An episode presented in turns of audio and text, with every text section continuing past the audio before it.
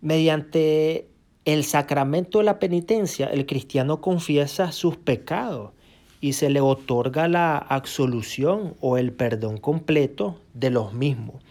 Esto puede hacerse por pecados específicos, como los católicos que se confiesan a un sacerdote o en general como los episcopales en su servicio eclesiástico ordinario, aun cuando no consideran la penitencia como sacramento mayor.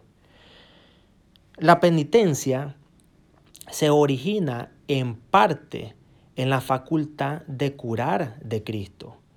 Él realizó sus milagros no solamente para alivio de los que sufrían, sino para evidenciar su misión en la tierra. O sea, liberar a la humanidad del pecado. La penitencia entraña dos actos necesarios.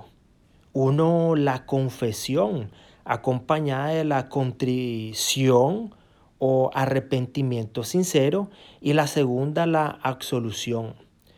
Los protestantes recalcan el arrepentimiento y a los católicos que consideran de igual valor la absolución. Solo se les permite la comunión si han sido absueltos previamente.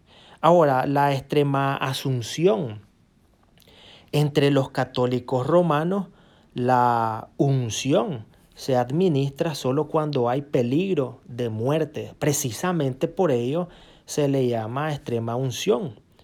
Completando la obra de la penitencia, infunde al alma la divina gracia durante sus últimos momentos en la tierra. En la iglesia ortodoxa orientales, la unción puede administrarse tantas veces como sea necesario, tanto para curar como para dar alivio a las personas en sus casas. Para los protestantes, la unión no es un sacramento.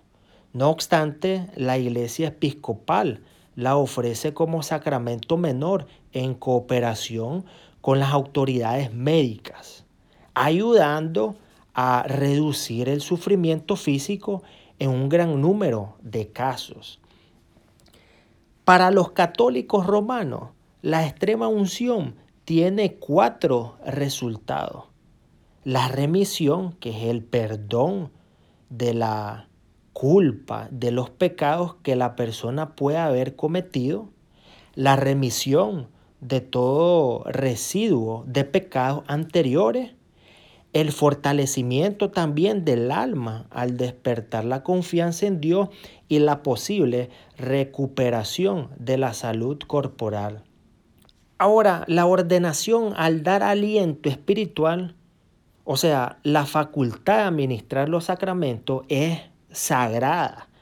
Las iglesias católicas, ortodoxa y anglicana confiere esta facultad mediante el sacramento de la ordenación, por el cual los prelados de mayor jerarquía ordenan ministros o sacerdotes.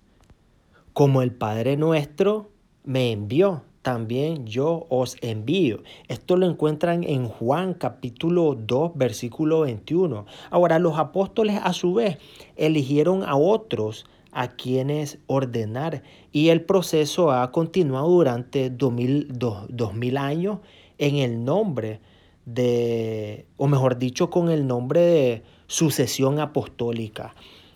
En el Nuevo Testamento, los profetas y maestros de la iglesia de Antioquía eligieron a Pablo y a Bernabé para las tareas misioneras con la imposición de mano. Aún los protestantes que declaran que la Biblia no estipula ningún sacramento de ordenación, emplean la imposición de manos como forma significante de transmitir el ministerio, perpetuando así para siempre la iglesia y la palabra de Dios. Ahora, la Natividad y la Pascua de Resurrección son los dos días más grandes del año cristiano y son celebrados de diversas maneras en los distintos países. Los servicios eclesiásticos que caracterizan estos solemnes días varían desde una impresionante misa de medianoche en Navidad hasta un apacible servicio de Pascua al amanecer en campo abierto. Por lo que une a todos los fieles como une a todo el mundo cristiano en conjunto. Es la fe única, enardecida en Tierra Santa hace 20 siglos por la vida, muerte redentora y la resurrección de Jesucristo. Un poco acerca del catolicismo que tiene una gran historia